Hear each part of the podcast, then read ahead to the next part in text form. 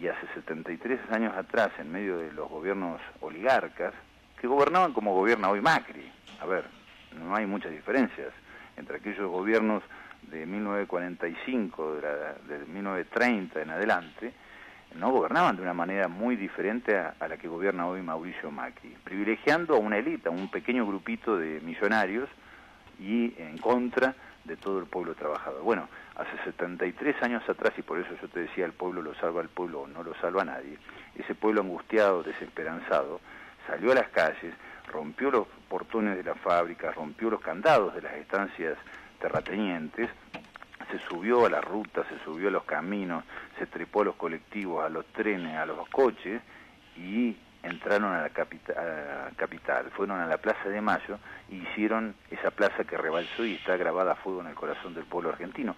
Esos hombres y esas mujeres, hace 73 años atrás, no fueron a buscar a un economista eh, o a un contador o a un especialista para que lo sacara de la pobreza, fueron a levantar una bandera, fueron a hacer una revolución, Aldo.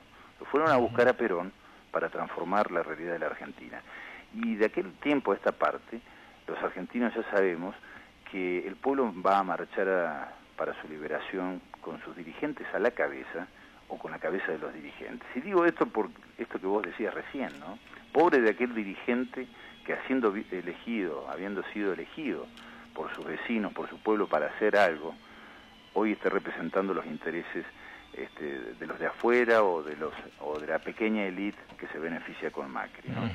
Eh, intendente, una última pregunta cortita, no sé qué es lo que usted nos podrá decir o que nos podrá informar. Esto tiene que ver, eh, bueno, eh, el año que viene vamos a tener oportunidad otra vez de, concurrir a las urnas. Está claro y concreto que usted va a ser candidato a gobernador por el Frente para la Victoria, pero ¿qué, el Frente, el peronismo, qué, qué candidato está manejando en definitiva? Porque hay muchas versiones, se habla mucho, este, para aquí, para la ciudad.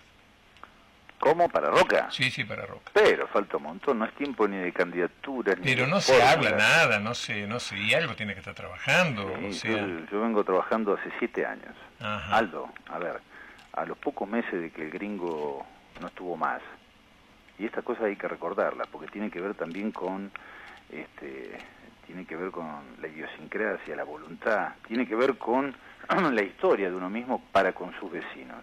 A los pocos meses de que el gringo Soria no estuvo más, yo fui uno de los pocos rionegrinos que empezó a, decirle al resto de los rionegrinos que este gobernador Beretinec estaba haciendo todo, todo al revés. ¿Cuántas veces lo hemos hablado, Aldo? Todo al revés de lo que le iba a hacer el gringo Soria. Y hoy, hoy lo vemos aplaudiendo todas las medidas de Macri.